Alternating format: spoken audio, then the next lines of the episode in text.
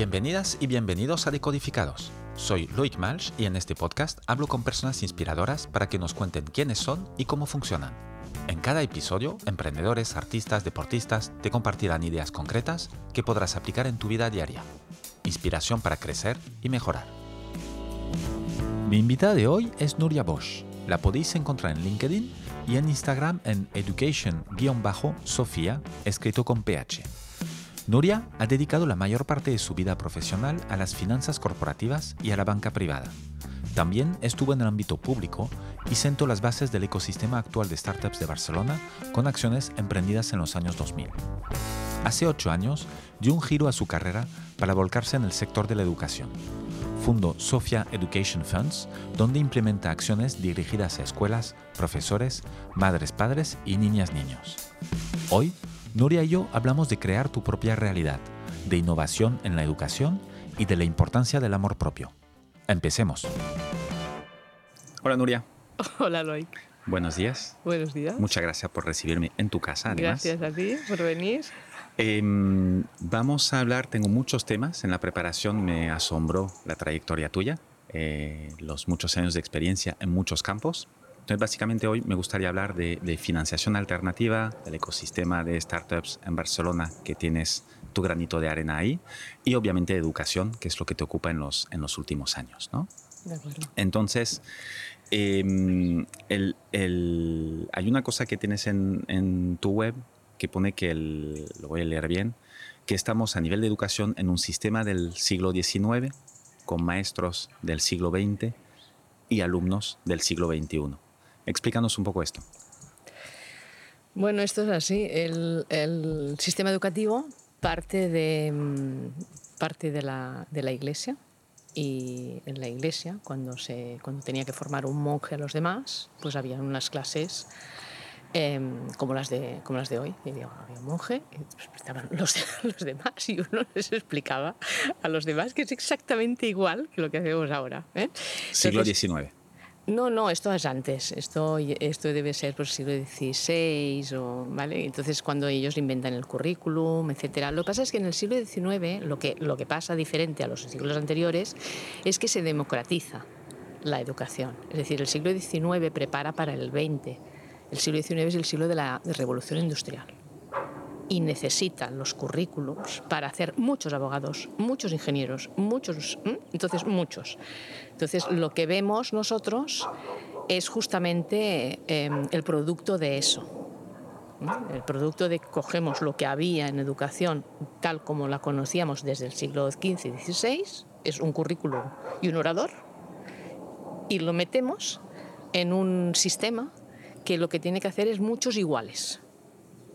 Muchos médicos, muchos ingenieros, muchos abogados. ¿vale? Entonces, eso es para lo que prepara. Entonces, justamente el sistema, si me estás preguntando por el sistema, parte de que ¿quién se necesita un ingeniero a los 20 años? Tal. Entonces, tira para atrás.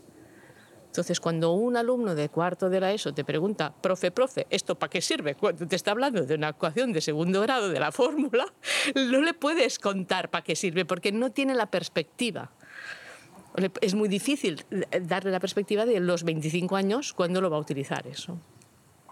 ¿Eh? Entonces, el sistema está planteado así.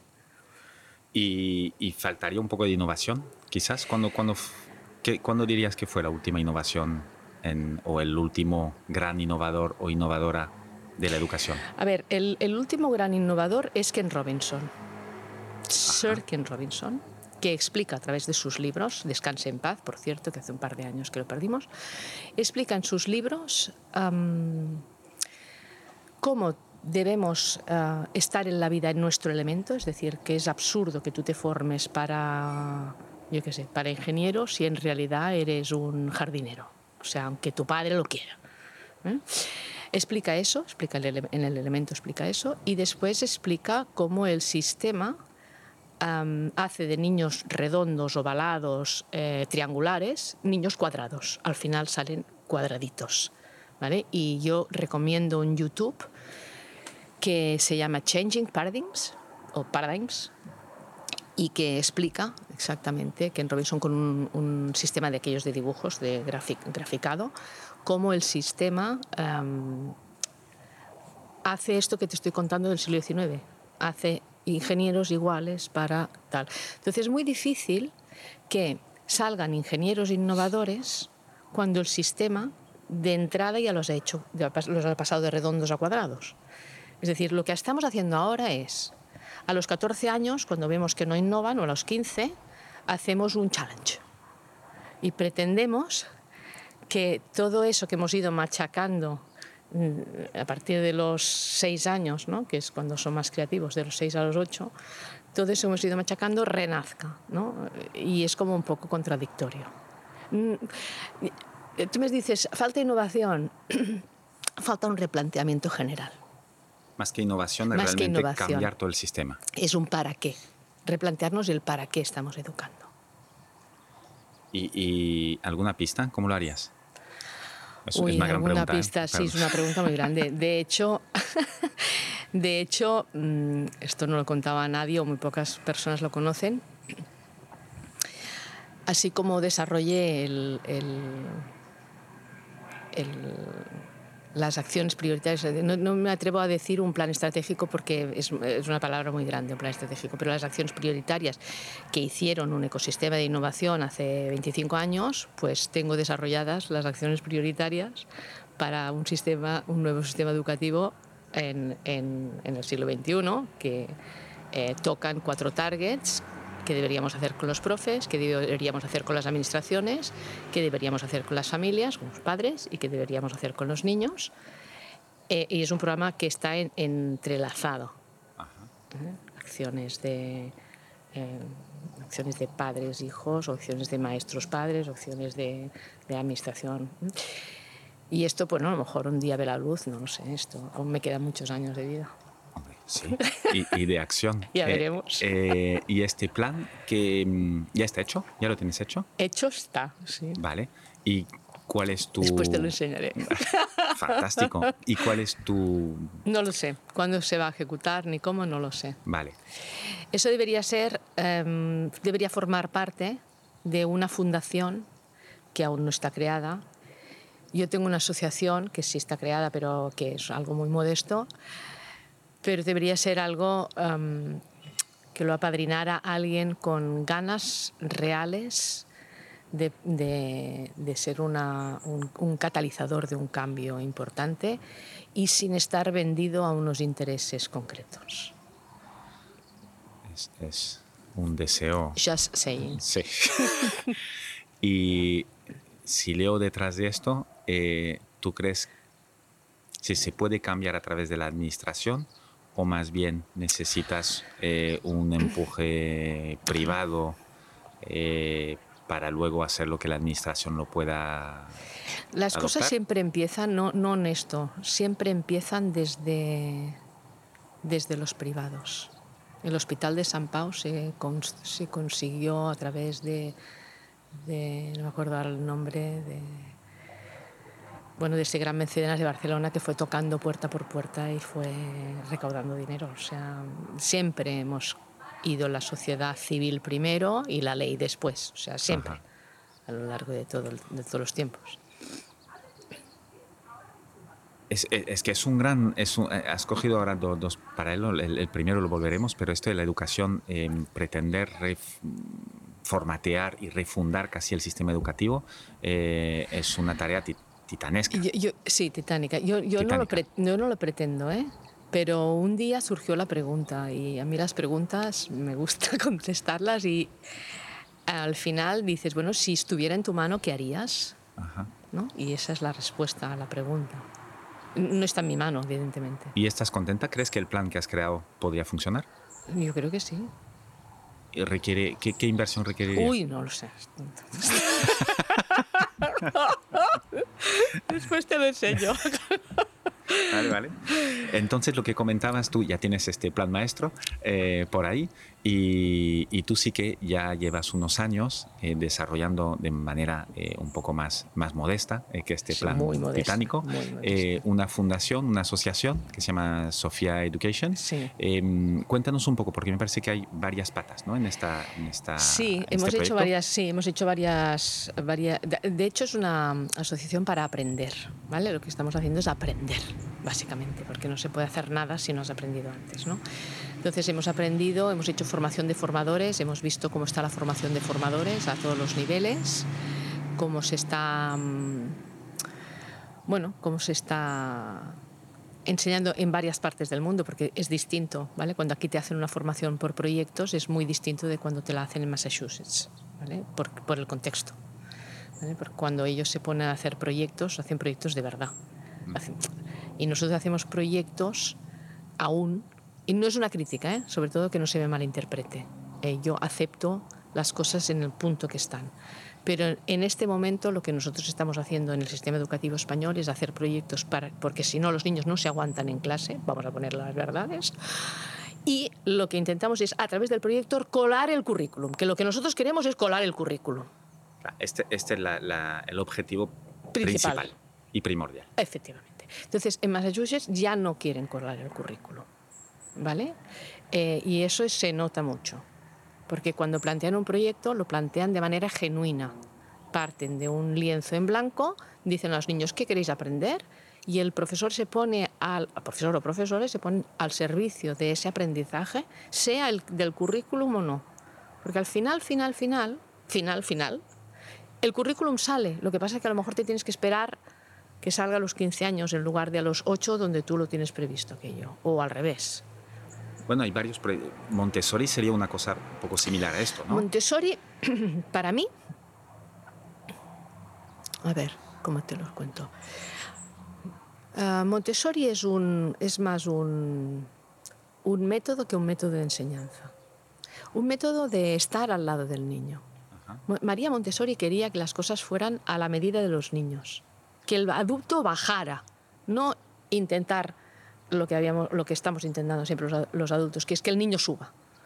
Que el, al- que el adulto baje, que bajen las sillas, que bajen las mesas, que baje, que baje, que baje Que el centro, eh, es- el foco el foco fuera el sea el niño y que realmente nos pongamos al servicio del niño. ¿vale? Y aquí entra la gran, lo que comentábamos cuando estábamos fuera de micro, la gran, am, ¿cómo te diría? El gran reto del sistema educativo, que es que el adulto esté realmente al servicio.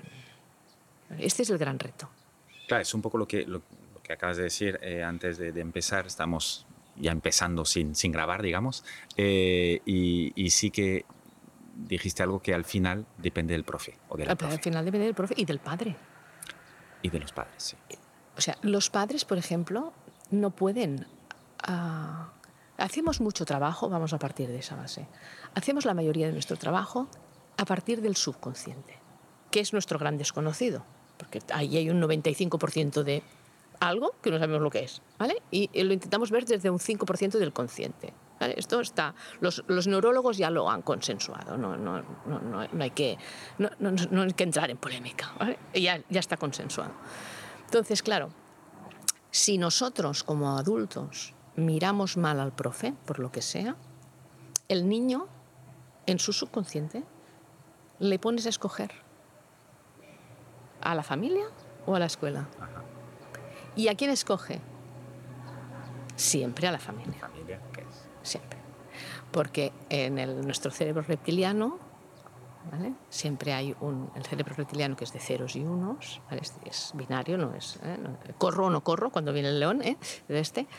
El cerebro binario no permite o no, o no acepta em, ser rechazado por tu sistema familiar, porque eso es muerte. La exclusión es muerte. Entonces siempre escoges la familia. Entonces, si escoges la familia, vas a suspender. Si el padre no está de acuerdo con el sistema o no mira bien al sistema educativo. Esto pasa mucho en muchas comunidades que hay exclusión real, ¿no? que los niños no, no aprueban, que no están en el sistema, que no, que no sabemos exactamente qué pasa. Una parte de lo que pasa es esto. La familia no legitima al, al enseñante. ¿Y cómo cambias esto Uy. en estos sitios? Que hay algunas herramientas eh, eh, eh, que se te Ah, ocurren. Hay, hay herramientas, hay herramientas, pero no sé si te las puedo contar. Bueno,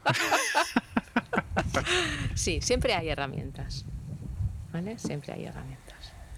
el, el- otra cosa que te, te escuché decir, que es en cuanto a la enseñanza, que es apretar para enseñar, no es bueno. No. Apretar para enseñar no es bueno. Apretar para nada no es bueno. ¿Qué funciona mejor? Una empresa donde hay cierto grado de libertad. 3M. 3M dejaba un 15% de tiempo del trabajador para que pensara. Y así salieron los post-its. Pues los post-its fueron un error. Fue un proyecto erróneo. Erróneo. Se equivocaron de la, de la pega, de, estaban buscando un, pegamento y se equivocaron. Y entonces el de innovación dijo, eh, espera un momento. Y en su 15% de tiempo, ¿vale? Cogió eso y dijo, bueno, pues esto podría servir para algo que se pega y se despega y bueno, en fin. Y allí fue, con eso. Bueno, Google tiene también esta política, ahora no me hagas decir el porcentaje, pero creo que incluso es mayor. ¿Qué funciona mejor, una empresa así o una empresa que esté midiendo tiempos? Y, porque al final no, el, el, humano, eh, si lo cierras a lo mecánico, nunca tendrás la, lo brillante del, del, del insight, ¿no? del efecto ajá que llega en un momento determinado. ¿no? Pues si, si, lo, si, lo, cortas, no, no, lo podrás tener nunca. Y eso es lo que añade valor. Al final, lo que añade valor es, es ¿cómo te diría? Es esa chispa ¿no? que aparece en un determinado momento y que si no hay un espacio, pues se diluye, se pierde. No puedes estar ejecutando todo el rato y pretender que salga una idea genial. Exacto. Tienes que dejarte momentos para pensar, para divagar, eh, para dejar este subconsciente eh, sin pensar en lo que tienes en mente, porque él va por detrás pensando y al final es cuando puede, tampoco es matemático, eh, puede salir alguna idea. Einstein hacía siestas para... Sí. es que está todo inventado. Lo que pasa es que ponerlo en marcha, ¿sabes? Ya lo sabemos, pero no somos capaces, es decir, como la mente va muy por delante. La mente siempre... La mente es lo que nos ha preservado hasta ahora, ¿no? Y siempre está anticipando miedos. O sea, la mente es nuestro avisador, ¿no? Pum, pum, pum, pum. Y si nosotros actuamos solo desde la mente y no nos creemos estas otras cosas que no están puramente en, el anticipar miedos, entonces em, actuamos desde aquí y no dejamos que las otras cosas pasen. En la web también habrás visto que hay un dibujo que dice que tenemos que dejar de eh, enseñar desde el miedo y empezar a enseñar desde el amor. Desde el miedo a no serás, desde el miedo no tendrás, desde el miedo no trabajarás, desde el miedo... Esto es lo que estamos perpetuamente eh, imbuyendo los nenes y empezar a qué es lo que tú amas, quién eres tú, cuál es tu talento, qué has venido a traer al mundo. Esto es un cambio para mí, ¿eh? Mm, paradigmático. Quitar las notas, si no te etiqueto. No te eh, etiqueto. como mínimo pronto en la vida escolar. Sí. Eh, y, y, sí, focalizar. Lo que pasa es que esto... las notas no son malas per se, pero se tienen que convertir en algo que el niño lo vea amable. Porque las notas ahora están al servicio del currículum, siguen estando al servicio del currículum. Lo mismo que los proyectos. Lo mismo que los proyectos. Entonces, si esa evaluación te sirviera libremente para ti, si tienes un objetivo y decir, bueno, voy a hacer esto, ¿cómo me mido? Te doy una, te doy una herramienta, te puedes medir pues, por una rúbrica, por una nota, por un no sé qué, por, un, por la mirada de otro. ¿Cómo te quieres medir? ¿Por tu mirada? ¿Cómo te has sentido? Hay muchas herramientas de evaluación. Estamos utilizando solo unas poquitas. Entonces, si el niño quiere utilizar la evaluación para ver cómo avanza en su en, su, en su objetivo, en su, es igual, en su propósito, en, lo que, en lo que se haya, en lo que le haga ilusión, en lo que esté aprendiendo. esto es lo que al final mm, te hace llegar y, en la mejor condición. Porque no es un castigo el error, el error es, una, es un aliado. Todos hemos aprendido a andar cayéndonos, a ver, es así.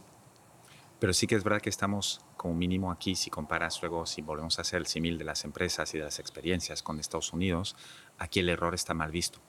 y Aquí se el error está señala. muy mal visto, sí. y, es un freno para volver a emprender y volver a levantarte. En nuestra cultura está muy mal visto. En Estados Unidos también, ¿eh? En Estados Unidos es una cena privada, de, de etiqueta, todo el mundo muy bien puesto, todo el mundo tal, y te preguntan, ¿tú cuánto ganas? Es decir, ¿cuántas veces te has equivocado en la vida? ¿Has sabido hacerlo? ¿Has sabido mm, remontar ese error? Es una manera... No admite Estados Unidos que le digas, no, es que yo no... yo el dinero no me preocupa, no... mm, da". Ven, te, te, te hacen más fácil que te hayas equivocado siempre y cuando luego triunfes. Exactamente. Exactamente. Es un poco Ahí- tricky. sí, sí.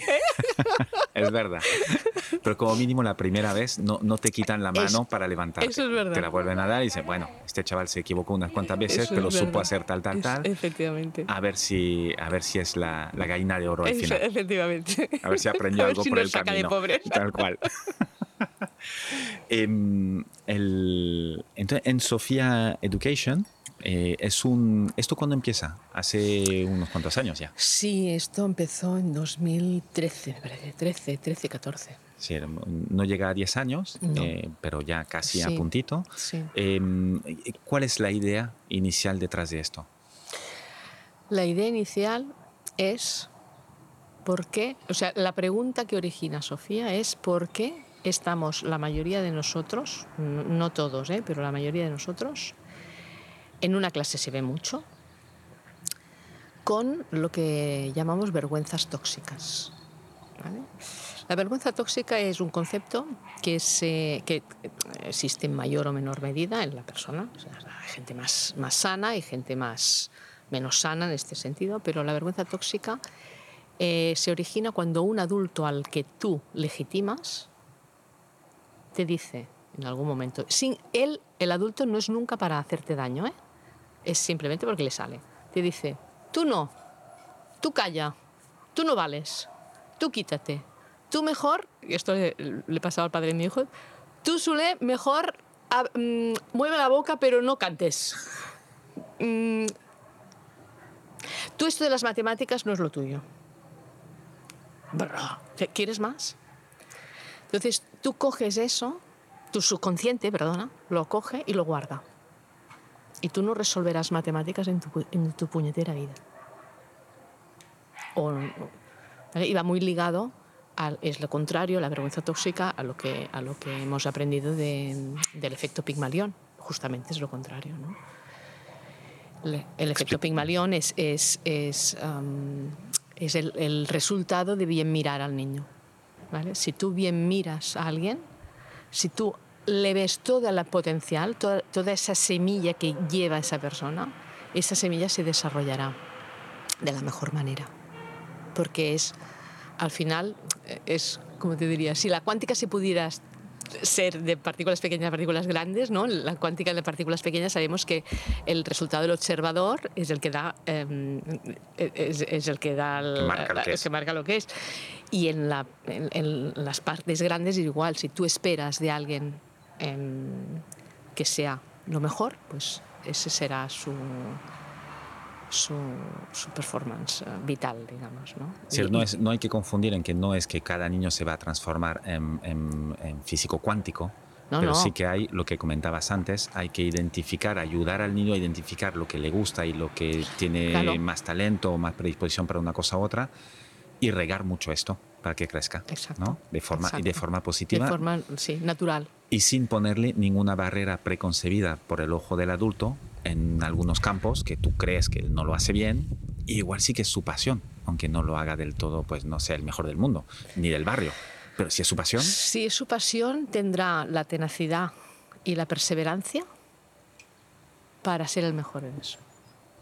Si es su pasión, porque la pasión es un gran driver.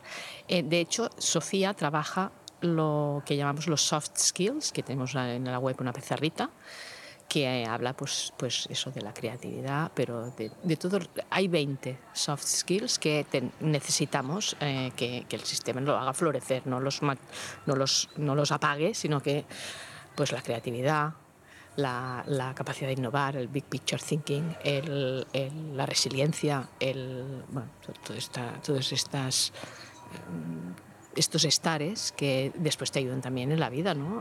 A, mirar la vida y decir, bueno, la vida no es un... ah, hay gente que ve la vida como un ataque.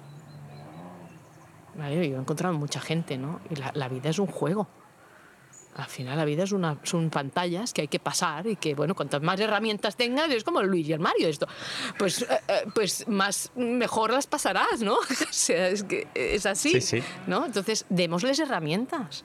Y cuanto antes mejor. Y cuanto antes mejor, porque ellos ya las tienen, ¿eh? muchas. Es decir, eh, ya las llevan. Y entonces tú sales con eso es lo que te hace plantearte, pero No, ¿por la qué te planteas esto? La O pregunta... sea, ¿Cómo llega?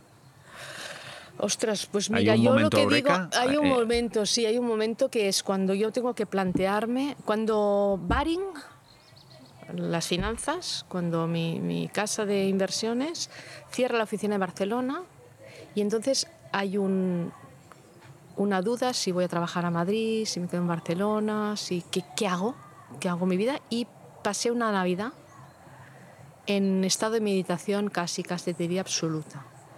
Entonces hago un replanteamiento vital, digamos.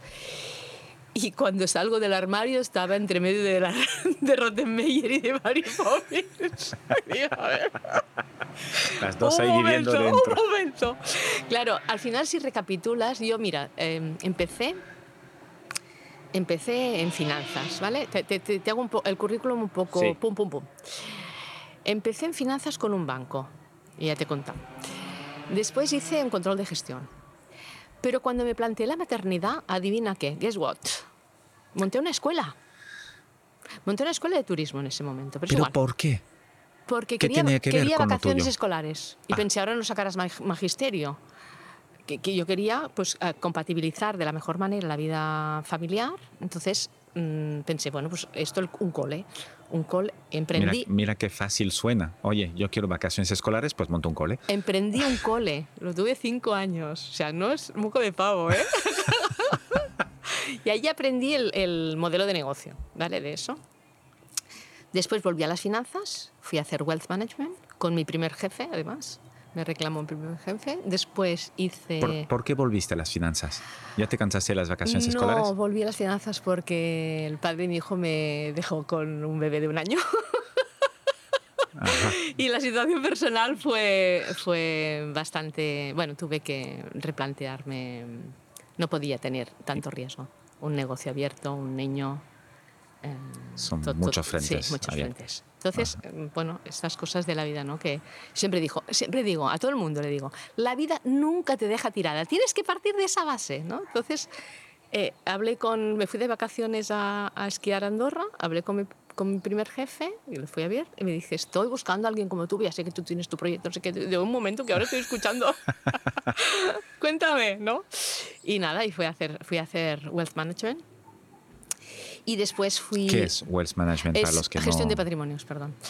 Em, Es decir, gente que tiene... Es, decir, eh, es encargarte de que fructifere efectivamente. eh, el dinero de otros. Sí, es encargarte de hacer inversiones adecuadas ah, con un asset allocation adecuado para, para los clientes, sí. Y después de eso volví a bajar y entonces ya fue cuando entré en el CIDEM. El CIDEM era el antiguo Axio. Y allí me contrataron para hacer algo bastante naif, eh, que al final pues dio lugar a lo, a lo- a lo otro, ¿no? lo que decíamos de este grado de libertad. Eh, lo que querían era que las pymes catalanas pasaran de pymes a cotizar en bolsa. Es decir, es un salto financiero mm, brutal, que esto no existe en, en ningún mundo, porque una pyme necesita mucho para llegar a cotizar. Y en ese momento, fijémonos que no existían ni siquiera los mercados pequeños, los MAP. ¿vale? O sea, pero bueno, eh, entonces de ahí salió, no se puede hacer eso, pero se puede hacer otra cosa, y de ahí salió el plan de innovación. ¿Este plan de innovación en qué consistía? Porque esto puede, se puede decir que es la base de lo que es el ecosistema ahora empresarial de startups de Barcelona. Yo diría que sí, eh, pero claro, que lo diga yo. Bueno, eh, eh, mejor que tú mejor que... poco mal. Pero yo diría que sí, yo, yo diría que sí, que al menos eso fue la, la, la, la semilla, ¿no? la semillita. Eso consistía en hacer una pensada. Yo, yo lo que hice es hacer un benchmark, me fui a, mm, me fui a, a Tel Aviv a ver, bueno, a ver, la, a ver los, los, semilleros de allí. Eh, hablé con, con, la Cité de la Biotech de, de, Canadá, miré el ecosistema de Londres, miré el incipiente ecosistema de Berlín en ese momento. Entendí lo que, lo que se estaba haciendo. Esto es hace 25 años. Esto fue en el 2000. Sí, sí. Y entonces eh, catalanicé eso y eh, propusimos a los políticos, los técnicos, propusimos un sistema de oferta y demanda. Ellos aún no entendían muy bien, ¿eh? o sea, lo fuimos haciendo por piezas, porque todo de golpe no...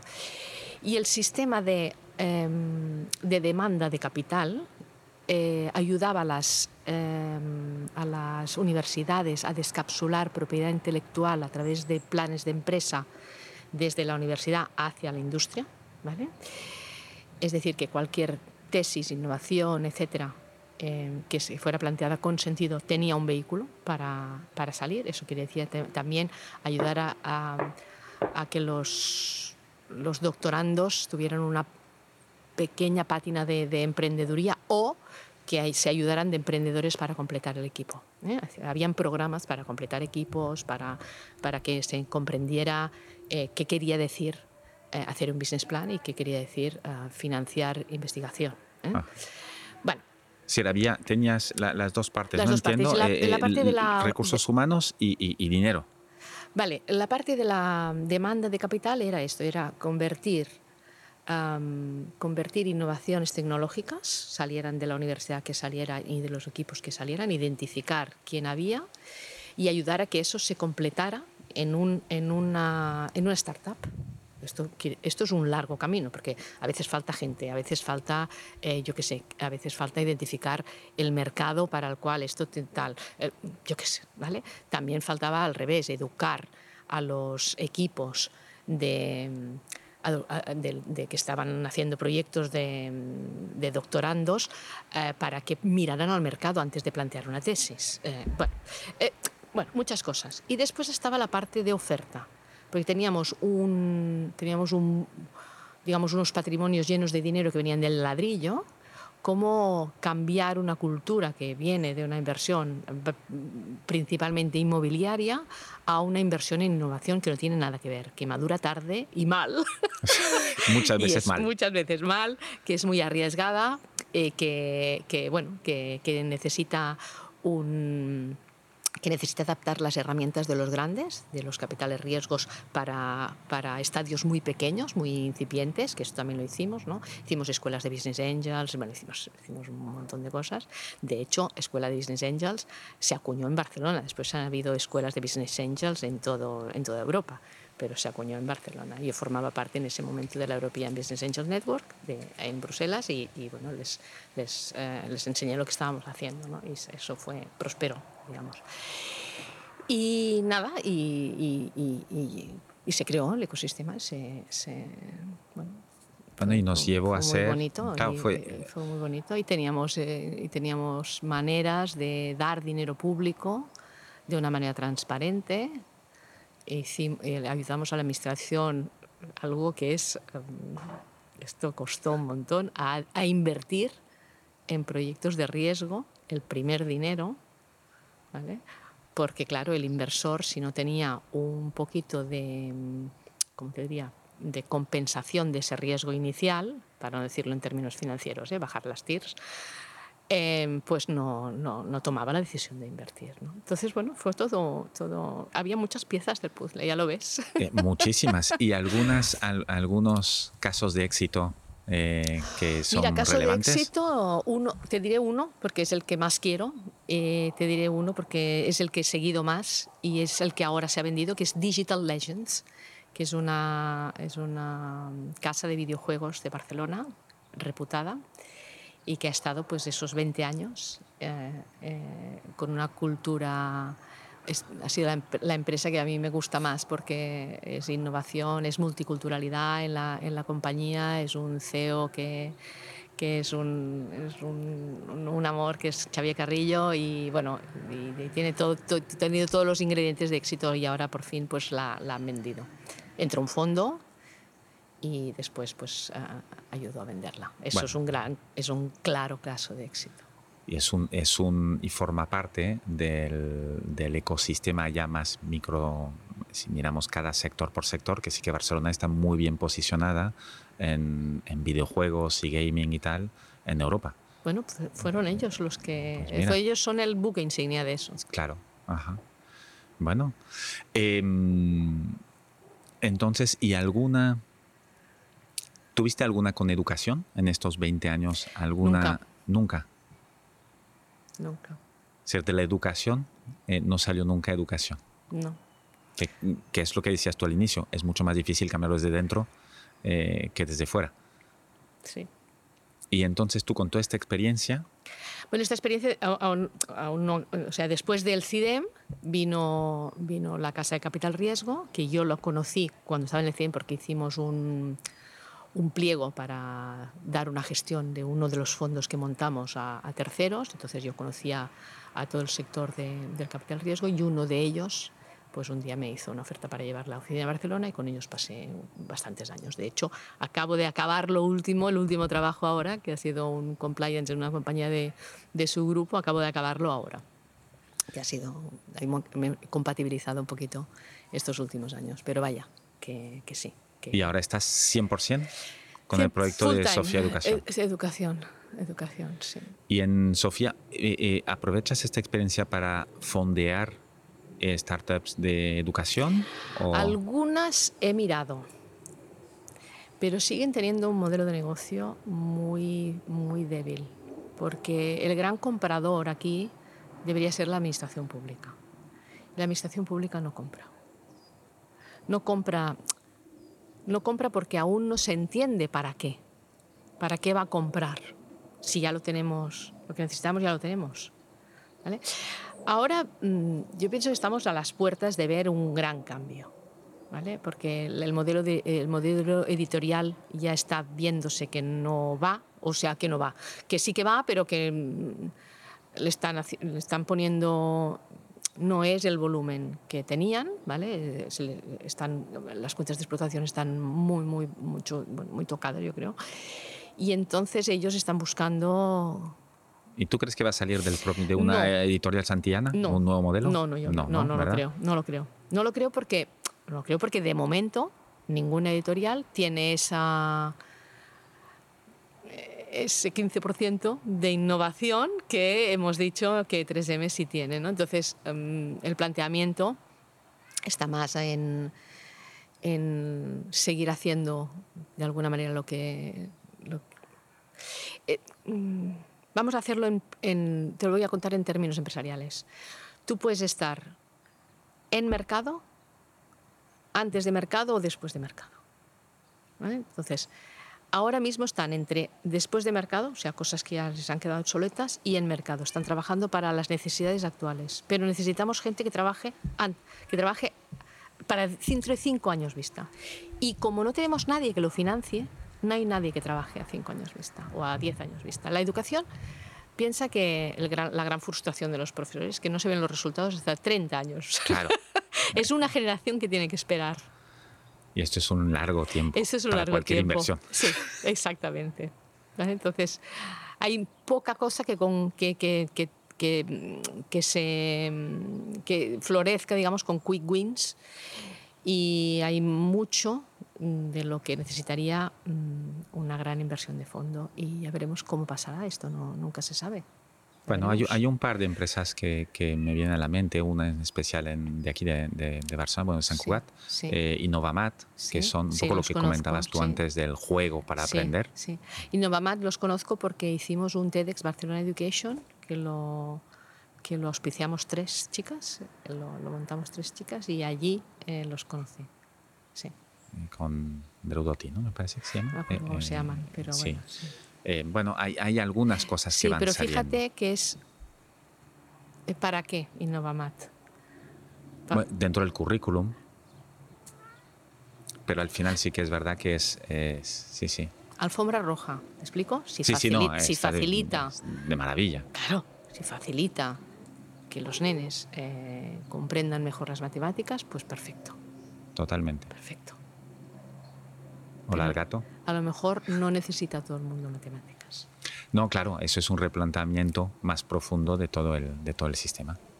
Eh, necesitamos muchas herramientas como Innovamat y luego una muy por encima que pueda decir, oye, pues tú coges esta herramienta que es maravillosa y tú quizás pues hay otra cosa, no hace falta que, indagues mucho en esto. Eh, no hace falta decirle, tú no vales porque no sabes sacar matemáticas. No hace falta. ¿Esto a dónde lleva, sabes? decir, Hablando de esto, eh, Nuria, el, de, qué harás o, qué serás y, para ti, ¿qué es el, éxito? Bueno, el éxito, el éxito es mm, poder ser capaz de crear la realidad donde tú quieres vivir. Esto para mí es la gran definición de éxito, sea cual sea. Es decir, respetarte lo suficiente como para, pues si quieres experimentar lo que sé, sin frenos, te des permiso para eso y puedas crear tu escenario para eso. Que sea un escenario, yo qué sé, de un escenario de trabajo concreto, un escenario de dinero, un escenario de familia, un escenario de, de, vida alternativa, de vida convencional, de, lo, que, lo que quieras. Es como si fueras el diseñador de tu videojuego. Bueno, al final, eh, eh, mejor que tú para diseñar tu propia vida, no hay nadie. No hay nadie. No, pero normalmente no lo hacemos, ¿eh? Es verdad. Bueno, eres un, eres un gran ejemplo. No son palabras al aire, porque por lo que nos has dicho, oye, yo tengo un hijo, quiero vacaciones escolares, pues monto una escuela. Pues sí. Eh, si esto no es crear su propia realidad, eh, hay pocas cosas que lo son. Así lo dices, sí, sí. Visto así. sí, sí. El, en Sofía, ¿quién, ¿quiénes son tus clientes o a quién, a quién sirves? A quien nos lo pide. Ajá. ¿Vale? Hemos hecho pues, eh, formación de profesorado cuando nos lo han pedido, hemos hecho formación de padres. De hecho, ahora estoy pendiente de una formación de padres para este curso ah, muy chula, que no tengo aquí la chuleta, pero si quieres la, te la puedo pasar. Ah, pásamela, la pongo en las notas del, del episodio. Eh, formaremos padres para, un, para una comunidad de unas 40.000 familias eh, en un programa que se llama, eh, es un programa, ahora, el nombre exactamente del juego no me acuerdo, pero es un programa que es para la educación emocional en las escuelas. ¿40.000 ¿40.000 familias? Sí. ¿Aquí en España? No, eh, sí, en España, no en Cataluña, en España. En Cataluña hay, me parece, dos escuelas de todas estas. ¿Y son escuelas concertadas? son privadas, ahí son, son, públicas. Públicas. Principalmente, sí. Perdón. Y entonces esto, esto es para formar eh, padres, ¿me has dicho? Esto es para, sí, para ayudar a los padres a que... Hay una revolución también del parenting naciendo, ¿vale? Eh, a, entrar en conciencia de qué es lo que están transmitiendo. No lo quiero decir así porque suena muy, muy hierbas. pero al final es eso, ¿sabes? Al final es, al final es querer conocer quién es mi hijo, qué carácter tiene, cuáles son, cómo, por ejemplo, puedo, puedo orientarle, cómo puedo sostenerle, cómo puedo, bueno, y es comprender em, la, la, persona, también tu persona, ¿vale? Desde, desde ese lugar de la máscara, ¿eh? ¿Quién somos en realidad y, quién, y cuál es nuestra máscara? comprender esa, esa dualidad para transmitir lo que realmente queremos transmitir a los nenes. ¿Y estáis montando este proyecto con...? Esto es una escuela de padres que tendrá una sesión al mes durante nueve meses. Ok, en, en línea obviamente eh, y, el, y, en toda España. ¿Y esto os lo pide la administración pública? No, eh, esto nos lo pide el privado que tiene la, que tiene la aplicación esta de educación emocional. Ah, es una parte de su ecosistema esto. También hemos trabajado para la Masía, para el Barça. Allí contestamos una pregunta hace un tiempo que era eh, cómo podemos limar la... No sé si lo puedo contar, yo creo que sí que lo puedo contar. Bueno, si no lo cortamos. vale. ¿Cómo podemos limar la, la aspereza que supone que un jugador del Barça que está en la masía, gane tres veces más que sus tutores. Es un tema complicado. Y todavía está estudiando, bueno, estudiando. Y, se hicieron sesiones de, de todo, se hicieron sesiones de todo. y funcionó. Yo creo que los años que estuvimos funcionan muy bien. Lo que pasa es que estas cosas cuando se dejan, No, claro. se dejan. O sea, pero funcionan muy bien, yo creo, sí. Sí. Y el, entonces estáis dando Hicimos cosas como, por ejemplo, mm, hicimos mucha, hicimos, les enseñamos a meditar. Desde que el Manchester City medita, se puede, o sea, se puede Ya no entrar tabú. el mensaje, ya no es tabú. Efectivamente. Les enseñamos a sostener los duelos cuando compañeros eh, se tenían que ir de la masía porque ya no jugaban más. Ah, la rabia esta, ¿no? La rabia esta que creas a veces, ¿no? Que es lo que... La rabia te lleva al ego, el ego te, el ego te lleva a decir yo soy más que tú, ¿vale? Entonces eh, tienes que partir de, de la, de la primera, ¿no? Es decir, bueno, si ya yo no, no, no me enrabio, no, no tengo esta... No necesito demostrar nada a nadie, entonces seguimos desde este, desde este lugar. Y con chavales de que 12, 15 años. Sí, Es muy difícil esto, porque aparte están en un, en un entorno donde el ego lo es todo. todo. Sí, yo tengo Sí, que ser el mejor. Pero sí, pero no perdieron la competitividad, pero tuvieron otro punto de vista, tuvieron un refugio, tuvieron un anclaje. Podían regresar a un sitio amable o de confort. Es que no es de repente eh, desenmascararte. Esto te pasa a los 70 años o a los 60, o, ¿sabes? Ya decir, bueno, ya está. ya puedo ser, ¿no? Las abuelas, que no se callan nada. ¿sabes? Puedo ser yo. Pero no, no, era, no- no era esa la pretensión. ¿eh? La pregunta era esa, cómo se pueden limar las asperezas entre dos... eh, Dos realidades Dos- muy muy distintas, distintas. Y, y- y a priori no, no coherentes. exacto. Eh, ahora que estamos con el Barça y con cosas de equipo, eh, eh, ¿alguna anécdota tuya que pudiera eh, pues eh, dar pie a, a- a este trabajo en equipo que por lo que nos cuentas hasta ahora es, es un- uno de los pilares ¿no? de, de- de todo lo que has hecho? Sí de, sí, de hecho es verdad que sin el equipo del CIDEM, y recuerdo especialmente a Begoña Perdiguero, entre, entre otras personas, sin, el equipo, sin los equipos no se puede hacer nada. Está más claro que el agua. O sea, o haces un, o haces un equipo primero y aprendes a eso, o ahora hago mucho Spaghetti Challenge, por ejemplo. A quien no lo conoce, lo ¿Qué hago es un siempre. Spaghetti Challenge? Esto es algo que se inventaron los, los, los sajones, los americanos. Hay un TED, ¿vale? De esto.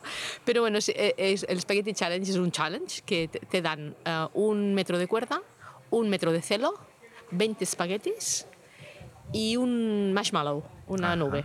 Entonces, eh, por equipos, sin que los equipos hayan planificado antes, tienen que, mm, tienen que construir la torre más alta que aguante la nube. Ese es el reto. Entonces, claro, hay, un, hay como dos escuelas aquí. Hay quien planifica mucho y después construye, y hay una escuela más niños, que es de ir probando, es un lean, ¿no? De, Vas haciendo, se cae Es- exacto, exacto. Entonces, bueno, bueno es, es interesante como, como trabajo en equipo porque te ayuda a ver lo que, lo que te da rabia del otro, ¿no? la impotencia, lo que, por qué no has construido, por qué no, has, por qué no ha ido antes, por qué no ha ido después. Por qué no- o sea, pasan unas dinámicas ¿no? que ayudan mucho a ver qué es lo que tú em, podrías aportar al equipo y no, y no, y no, y no te has dejado, no te, has- no te lo has permitido, ¿no? te has dado el permiso de... ¿Y, y ves los otros equipos a la vez? Es decir, ¿están todos construyendo en el mismo sitio esto, o no? Sí, sí, sí, esto lo ves, pero el que tiene más visión sobre lo que está pasando en cada equipo es el, el, el conductor de la experiencia. claro. Puede ser que hay, esta competitividad que está ahí eh, Sí. patente, digamos, en el momento. Sí, pero pasan tantas cosas dentro del equipo que tienen poco tiempo de mirar al lado. ¿eh? Solo si les hace sombra la, tor- la torre Ya, de al lado, ¿no? pero sí, sí, sí, sí, es muy interesante. Bueno, trabajo en equipo. En realidad, sí, todo, todo se basa en el trabajo en equipo. Todo, todo, todo, todo. Y no sé por qué me contaba. Ah, sí, me preguntabas una experiencia. Pues sí, bueno, hay muchas, pero hay una que. O, o unas. Las que han ocurrido en. Yo, yo solía navegar en un, en un pequeño velero. Ahora no, porque el- nuestro Capi ha cogido Parkinson y, y ha vendido el barco y está- estamos como desamparados, ¿no? Pero allí pasaban muchas cosas. Este señor se dedicaba a organizar cada verano eh, con tripulaciones diferentes, semanas diferentes o diez días diferentes, igual, eh, temporadas diferentes, y tú entrabas en el barco y no sabías nunca con qué tripulación te ibas a encontrar. A ciegas. A ¿Te ciegas, ibas ahí? A ciegas, confiando en que él había hecho una tripulación ami- amiga para, porque él nos conocía a todos, ¿vale? Amiga para lo que tú eras o para quien tú... Que tal. nadie tire al otro por la borda, ¿no? Eh, Eso, eso, esto de entrada, ¿no? Pero que fuéramos compatibles en cosas que sabemos hacer, del barco, por ejemplo.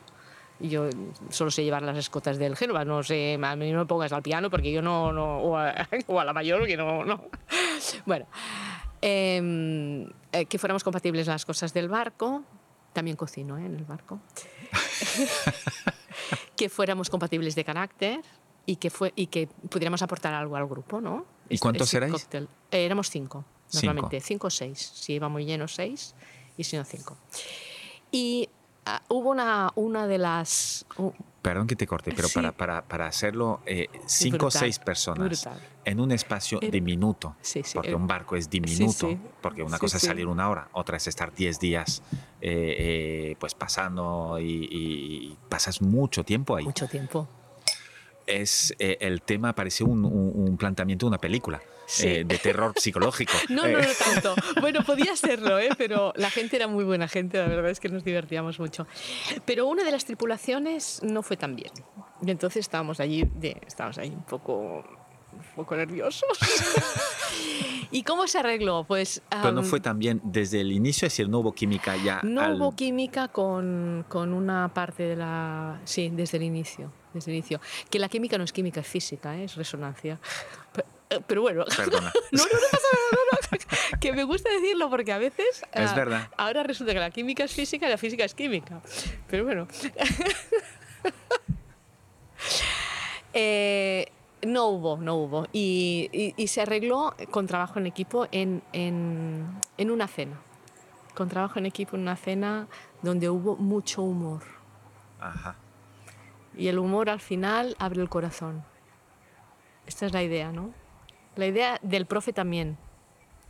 Muchas veces la clase está crispada. El trabajo del profe es cambiar eso, darle la vuelta. Y el humor para esto es. El humor es clave. De hecho, una de las acciones, tú me has preguntado antes, ¿cuál sería el plan? Una de las acciones del plan de Sofía, que está en casi todas las, está en los niños, en los padres y en los maestros, es la, es, son talleres de clown. Ajá. Es el clown como herramienta de descubrimiento de lo que nos pasa. Talleres donde viene un payaso, donde tú tienes que hacer de payaso, como. Tú tienes que hacer de payaso, a través de un payaso. ¿vale? Son talleres de impros y con una serie de objetivos y bueno, está pensado. Yo, yo lo he hecho, ¿eh? Este, o sea, yo lo he hecho, te lo hablo desde la experiencia. Yo he, hecho, yo he experienciado todo lo que propongo ¿eh? durante estos años. Y el taller de clown eh, fue exquisito. Nos tuvimos una semana encerrados en un, en un sitio haciendo impros, eh, bueno, diferentes dinámicas, etcétera, y para mí de lo mejorcito que he hecho. Y lo tenéis ahora en Sofía. Y lo, y, lo, y lo tenemos en Sofía, pero sobre todo forma parte del ecosistema este que me dijiste. ¿Qué, te- qué herramientas tiene todo ese plan? Nos estás de- desvelando poco a poco. Es- esto sería una de las herramientas. Vale. Eh, me imagino que te. Claro, en, en este cambio que diste.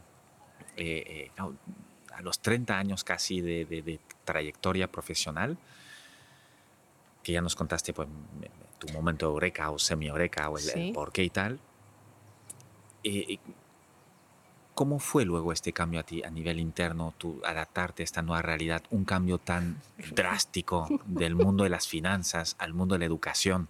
Eh, me imagino también de ingresos, de todo. Es decir, eh, em, ¿te costó este salto al vacío? ¿Te, Me costó no solo por eso, me, me costó no solo por eso, pero mm, si no fuera, a ver, un diamante necesita presión y temperatura, ¿estamos de acuerdo? Pues un poco eso, sin que yo me esté asimilando a diamante, pero Eh, esos años fueron, de, fueron unos años de cambio de todo. Eh, de cambio de pareja, de cambio de trabajo, de cambio de casa, de cambio de situación familiar. Mi padre nos dejó. Fue un tsunami. Pero ese tsunami, parece mentira, arrasó con todo lo demás y al dejar un terreno plano permitió construir una cosa nueva. No sé cómo explicártelo, ¿no? Cuando, cuando, cuando tienes limpio, ¿no? Puedes, puede aparecer algo, algo diferente, ¿no? Algo nuevo. Y así fue. Así fue.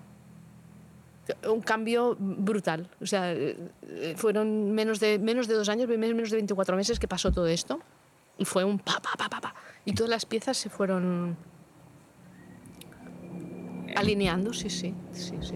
Sí, a veces una, uno cuando tiene una energía o tal, todo, todo alrededor parece, cuando lo miras con retrospectiva, porque cuando estás en medio del tsunami no lo ves tan claro. No, eh, sí, sí, exacto. Eh, pero sí que luego dices, pues sí, tenía que pasar. Sí, ¿no? tenía que pasar, efectivamente. Sí, sí, pasó todo eso, y se limpió todo eso y, y dejó espacio para, para hacer otras cosas.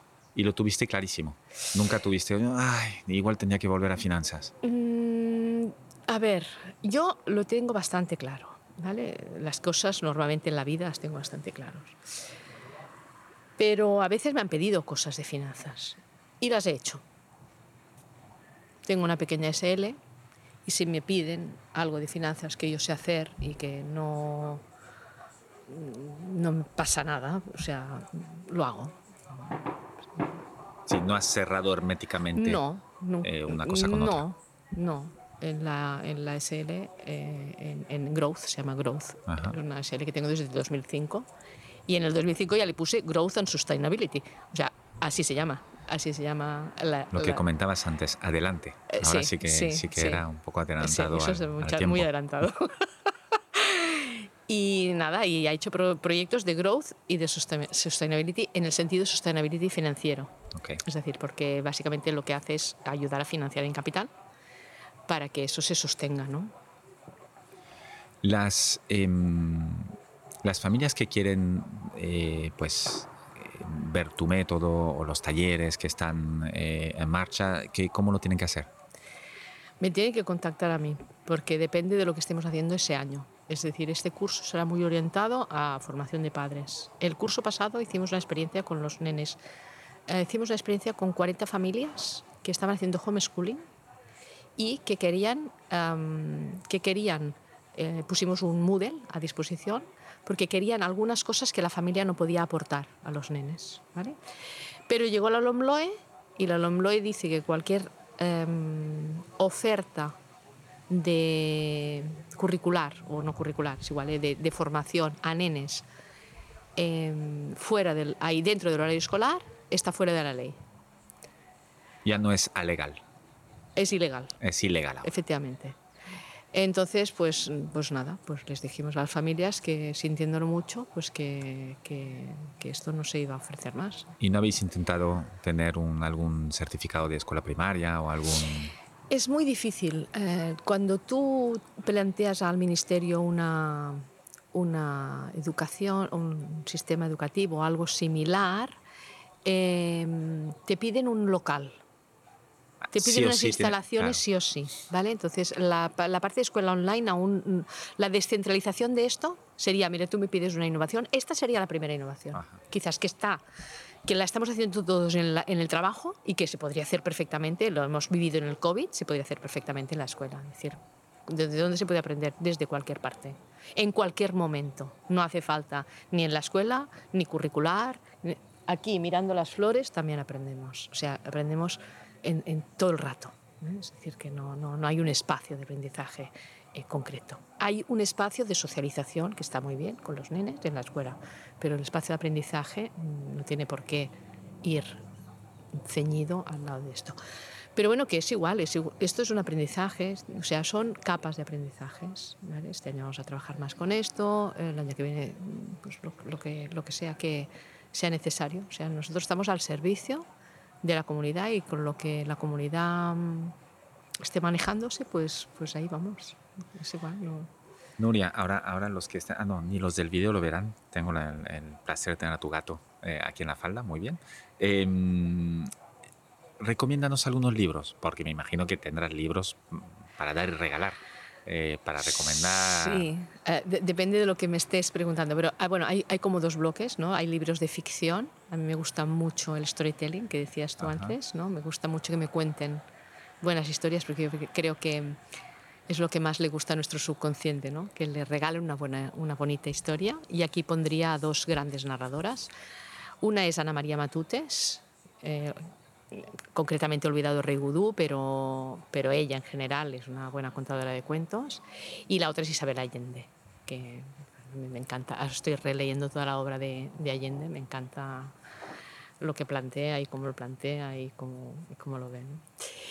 ¿Y mm, qué más? Ah, te puedo decir los libros educativos. Los la otra parte sería pues, de dónde he bebido, de qué fuentes he bebido. ¿no? Y el último que he leído me ha, me ha tocado. Me ha llegado muy, muy dentro, que se llama El Lejos del Árbol, justamente hemos comentado. Lejos del Árbol habla de los. El subtítulo es em, Historias de padres e hijos que han aprendido a quererse. Y, Toda una declaración de intenciones. ¿eh? Efectivamente, sí. Y habla de, de qué pasa con aquellos hijos que caen lejos del árbol que se refiere al árbol familiar. Es decir, cuando un hijo no es lo que la familia espera. Cuando un hijo es sordo, cuando un hijo es, capacita- es discapacitado, cuando un hijo es autista. Habla de todos los verticales. Cuando un hijo es homosexual, no, no discapacitaciones solo físicas, ¿no? cuando es algo, es un vertical que la familia no está esperando. ¿vale? Entonces él acuña un concepto que es el de la identidad vertical, ¿no? Y de cómo pensamos todos en identidades horizontales, ¿no? Queremos ser cor- políticamente correctos, aceptados eh, en, con- en convivencia, etc. Entonces cuando la familia piensa este niño va a ser rechazado, cuando la familia piensa este niño va a ser rechazado, el, el hijo es excluido De la propia familia. De la propia familia. Entonces aquí hay una dinámica muy, muy interesante, explica, lo explica muy bien. Eh, he citado ya a Ken Robinson, que tiene un, pondré el link al, al, Sí, vale la pena. al YouTube que Sí. existe y tiene un TED Talk que es de los más sí, vistos eh, de los TED Talks directamente, creo que está en, está en el top 10. Sí, sí, sí. Es que es, que es la figura. ¿eh? Nosotros hemos basado muchos programas a lo que...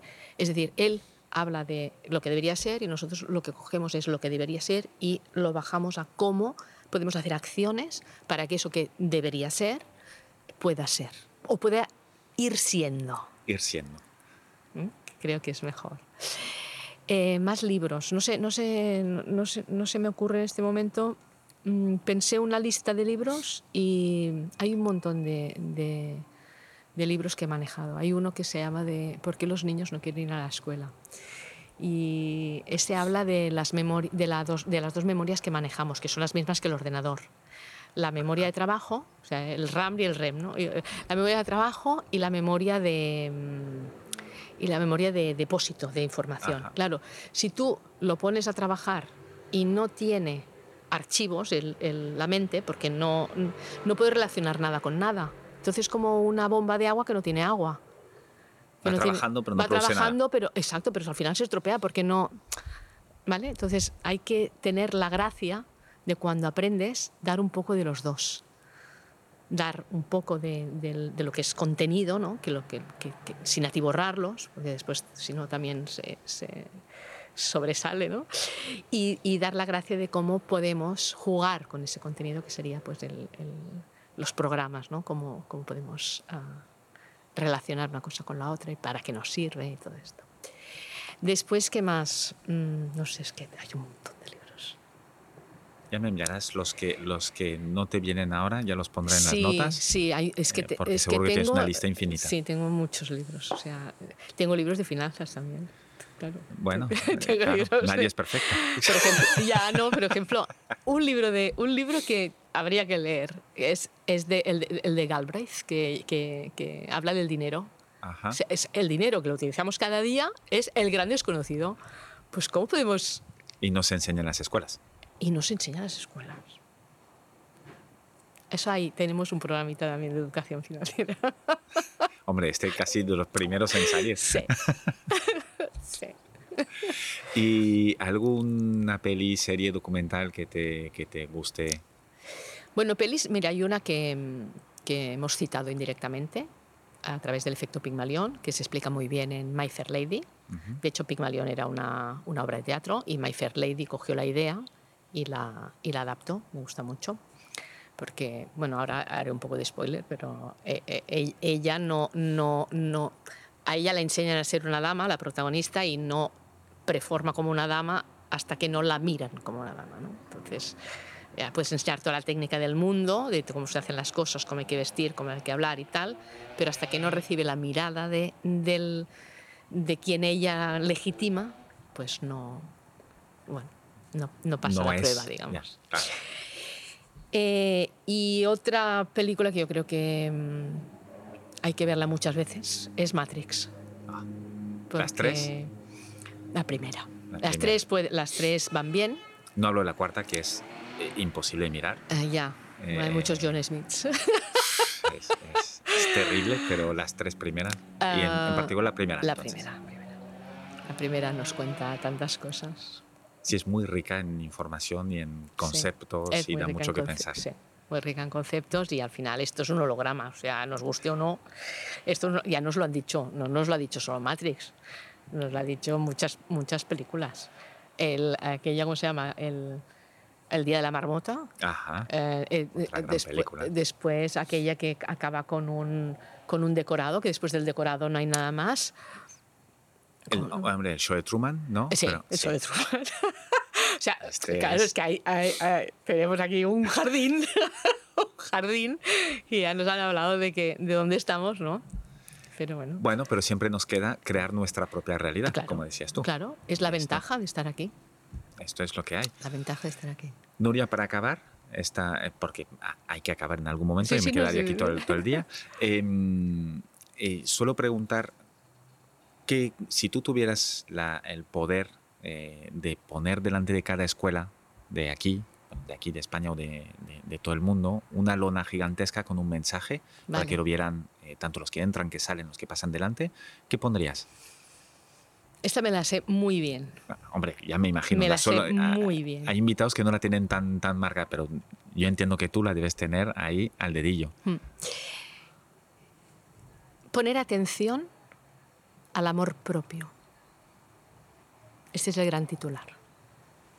Del amor propio, sin ser una falsa modestia, del amor propio sale todo lo demás.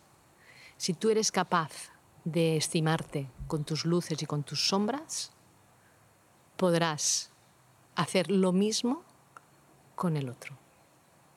Si tú te juzgas, te malhablas, harás lo mismo con el otro. Entonces, la idea es amor propio, trabajar en el amor propio, conocerse, bueno, conocerse, conocerse era, ya sabes que los, los, los griegos lo tenían en la entrada del templo. ¿eh? conócete a ti mismo, ¿no? Esto es Platón y Sócrates. Pero después de conocerse, amarse. Van los dos juntos. El- sí, Sí, que si, no, que- si no, no puedes amarte. Siempre te sale algo por alguna parte. No, eh, sí, el amor propio es, yo creo que es el, la diana. Fantástico. ¿Cómo, cómo, te, ¿Cómo te contactamos? Porque el, no he dado los, las webs. Hay, hay varias webs. Una es Sofía con PH, educationfunds.org. Sí, esta es la web. Eh, hay otra que es sofiaeduca.com. Eh, Sofía Education Funds es la, es la web. es la- Es sí, decir. Sofía con S-O-P-H-I-A, Education con una T en inglés y Funds Sí, de sí, fondos. Sí, punto .org, la pondré Sí, en las notas. sí. Eh, y a partir de ahí ya, ya salen las otras, Exacto, ¿no? sí. Eh, estás en LinkedIn, estás en Instagram, eh, ¿dónde te pueden contactar? Estoy en, estoy en LinkedIn Vale, mm, pondré a el- nivel privado. Estoy en, en Instagram, pero Instagram me hizo poner, como están cogidas todas, espérate que te, lo, que te la canto. Eh, se llama Education-Sofía. Sofía. La pondremos también en, el, Mm. en las notas. Y, y solo decirte que Sofía, am, la imagen de Sofía es una niña muy bonita, eh, hecha, que también te pasaré la, la foto, ahora te Es la que es muy enseñaré. bonita, Es sí. muy bonita. Hecha por Pa- Pablo Mendelbaum, que es un amigo de un amigo que nos ha ayudado mucho en esta imagen, porque él es un cartunista. ¿vale? Sofía, cuando tengamos dinero, haremos unos dibujos animados con esta niña ah, es que explicará muy, muchas cosas. Ah, muy bien. Sin ser una mafalda, ¿eh? es una niña. Es una niña, Sofía es una niña. Pero fíjate que es una niña que tiene los ojos cerrados. Por tanto, que mira mucho hacia adentro. Lo que decías antes. Es, es congruente con lo que queremos contar. ¿Y el nombre de Sofía? Sé que había dicho que no preguntaría más, pero bueno, ya. no, Sofía eh, es la conjunción de dos conceptos. Sofos, que es conocimiento, y en femenino, en femenino porque estamos en un siglo XXI de valores femeninos. Que es cooperación, compasión, eh, toda una serie de toda una serie de hacer las cosas tribales, ¿no? Y para la comunidad que es mm, un poco más amable que lo que venía siendo nuestro siglo XX de competitividad y de... bueno, ojalá sigamos esta senda. Bueno, eh, y no volvamos atrás. Aquí estamos. Sí. Fiemos que no, ¿no? Esto mismo. Nuria, muchísimas gracias. Ha sido un placer. He aprendido muchas cosas. Gracias a ti. Y, creo que estos valores los ejemplificas muy bien eh, y puede ser una fuente de inspiración para muchas mujeres. Y Muchas gracias. Para el futuro. Me, llena de alegría esta que me dices. pues entre ellas, espero, mis hijas. Eh, lo cual, muchas gracias por ellas. Gracias a ti. Y, y mucha suerte con Sofía Education. Tendremos. Hasta luego. Gracias. Muchas gracias por haber escuchado este episodio hasta el final. Te quiero pedir una cosa más antes de que te vayas. Puntúa el podcast y ponme un comentario. Te tomará solo un minuto y me ayudará un montón para poder continuar con más entrevistas inspiradoras. Hazlo ahora, que ya sabemos todos lo que pasa cuando lo dejamos para más tarde. Es muy fácil, se hace desde la cabecera general de Decodificados en Spotify, Apple Podcast o cualquier otra app donde estés escuchando este podcast. Nos vemos en el siguiente episodio. Mientras tanto, sé feliz y cuídate. Un abrazo.